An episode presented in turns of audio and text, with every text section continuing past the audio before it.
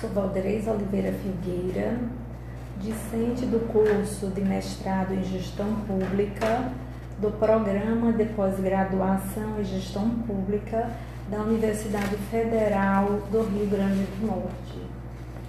A presente atividade destina-se à avaliação final da disciplina Teoria Geral da Administração Pública ministrada pelo professor Fábio Rezende. O podcast tem como tema o movimento gerencialista na administração pública e o pós-New Public Management. Os textos norteadores do desenvolvimento do conteúdo foram os seguintes o novo paradigma da gestão pública e a busca da accountability democrática, de Roberto Ben, 1998, razões da crise de implementação do Estado gerencial, desempenho versus ajuste fiscal, de Flávio da Cunha Rezende, 2002, o Estado da Arte da Gestão Pública, de Paulo Roberto de Mendonça Mota, 2013, e Gestão Pública Contemporânea do Movimento Gerencialista ao pós-NPM, de Pedro Cavalcante, 2017. Logo, Feita a exposição dos elementos extrínsecos, segue a apresentação do conteúdo sobre o tema. O movimento reformista tem seus pressupostos em meados dos anos de 1970, com a emblemática crise fiscal que afetou as principais economias do mundo capitalista. Segundo Cavalcante, o elevado nível da despesa pública gerou grandes déficits orçamentários, impactando nos níveis de investimento privado e prejudicando o crescimento econômico, sem melhorias na prestação dos serviços públicos como contrapartida. Dessa forma, a implementação de medidas para reduzir e controlar a despesa pública eram urgentes e evidentes, porém não se limitava a esse argumento. O movimento enfatizava também a necessidade de redução do grau de intervencionismo estatal na economia e na sociedade e o combate à ineficácia e ineficiência da administração pública burocrática como medidas basilares para garantir o sucesso da reforma. Nesse sentido, o referido autor elenca ainda outros fatores que instigaram o clamor pela modernização do aparelho estatal dentre os quais destacam-se a crescente competição territorial pelos investimentos privados e pela mão de obra qualificada, a disponibilidade de novos conhecimentos organizacionais e tecnologia, a ascensão de valores pluralistas e a crescente complexidade dinâmica e diversidade das nossas sociedades.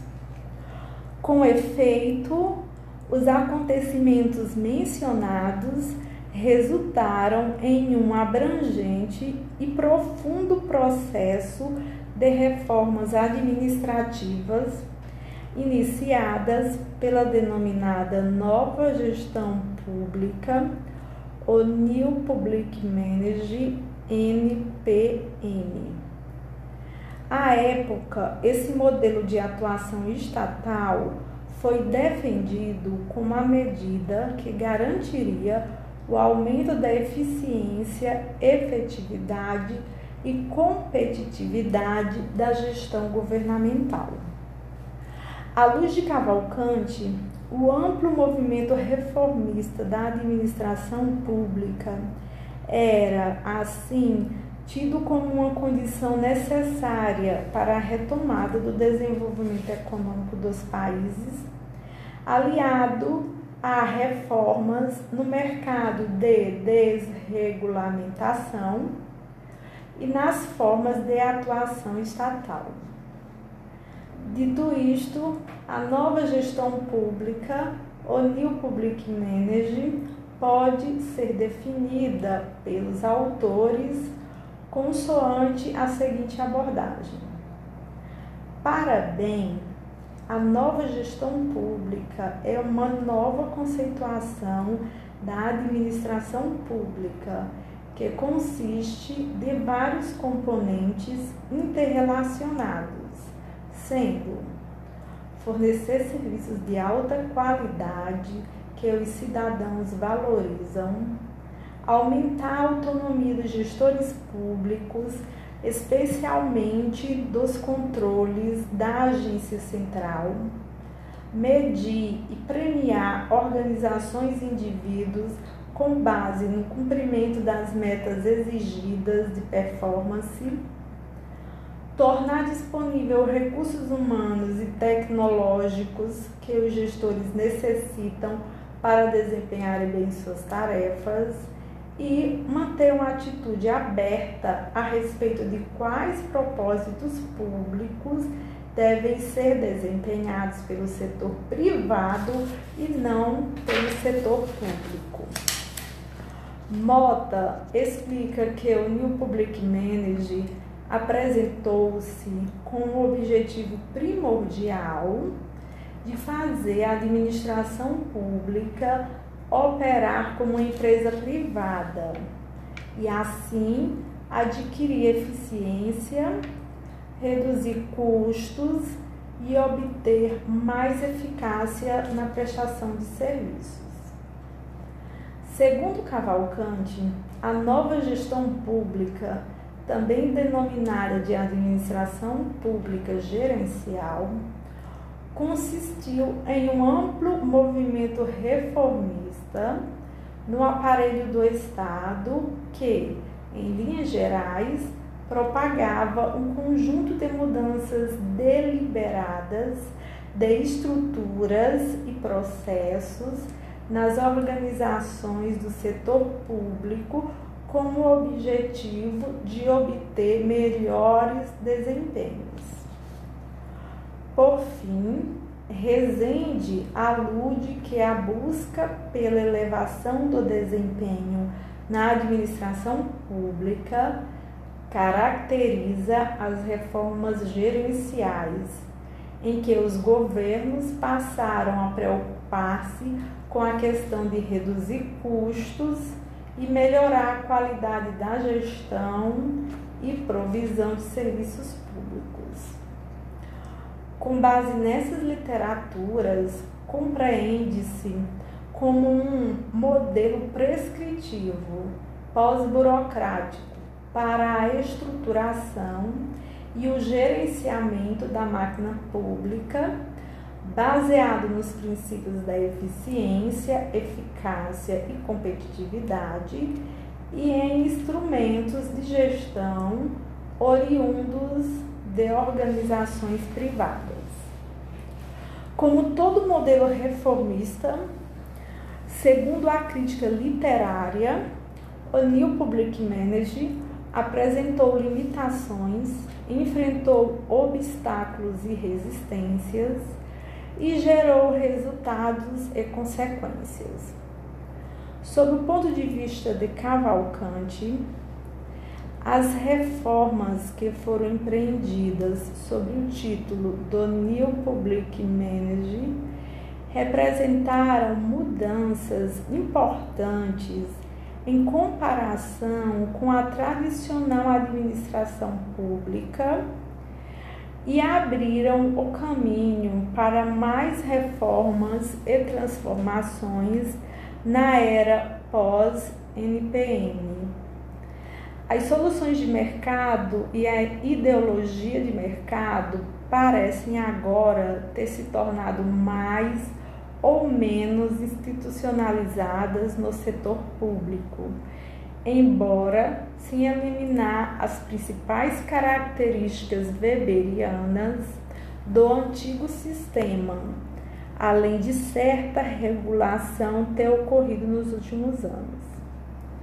A perspectiva de Rezende Mota difere da de Cavalcante. Na visão de Rezende, baseada em um conjunto de estudos comparativos de avaliação de políticas públicas, as reformas gerenciais não produziram os resultados esperados, nem na sua proposta de ajuste fiscal, nem no que se refere especificamente a criar um novo formato institucional para o funcionamento do Estado e de sua burocracia. Já sobre a ótica de Mota, as propostas trazidas pelo NPM foram um insucesso que deixou alguns dilemas para a administração pública enfrentar. Entre eles estão a integração das dimensões políticas e administrativas no mesmo espaço de decisões e ações públicas e a insistência nas perspectivas e práticas descentralizadoras da gestão privada na administração pública. Pelo exposto e de modo comparado, pode-se concluir que o resultado do modelo gerencial é visto de forma distinta pela literatura. Depreende-se que essa divergência é causada pela abordagem dada por cada autor, o ângulo observado, os aspectos que estão sendo mensurados. Portanto, no contexto macro, comunga-se com o entendimento de Cavalcante. O New Public Management foi um antídoto importante que direcionou o olhar da administração pública para dois viés: repensar o modelo tradicional burocrático e buscar novos paradigmas que dê sustentação às diversas demandas da sociedade. Avançando nessa direção, novos modelos surgiram como superação ou nova roupagem pós-New Public Management para o melhor funcionamento do setor público. Entretanto, estudos identificaram que essas experiências reformistas se constituíram de componentes variáveis não convergentes os quais impedem uma abordagem sobre perspectiva única.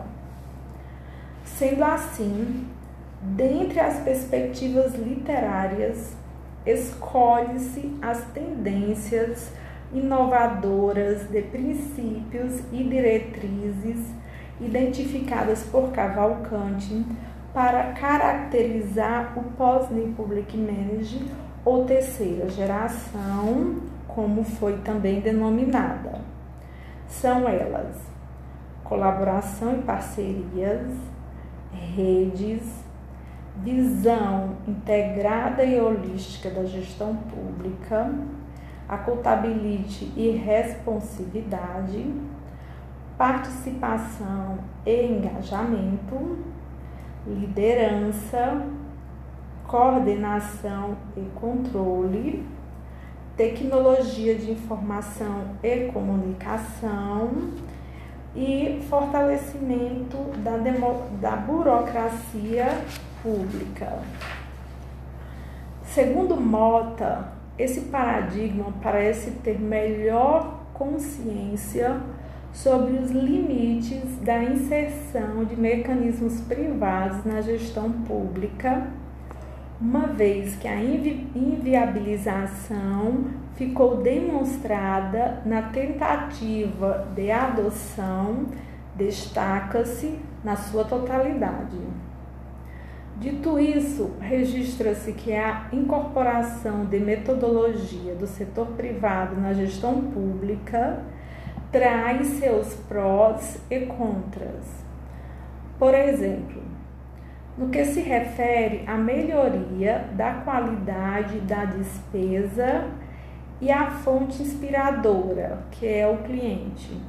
Duas consequências opostas podem ser previstas consistência e produtividade nas ações públicas e anomalia nos valores fundamentais do serviço público.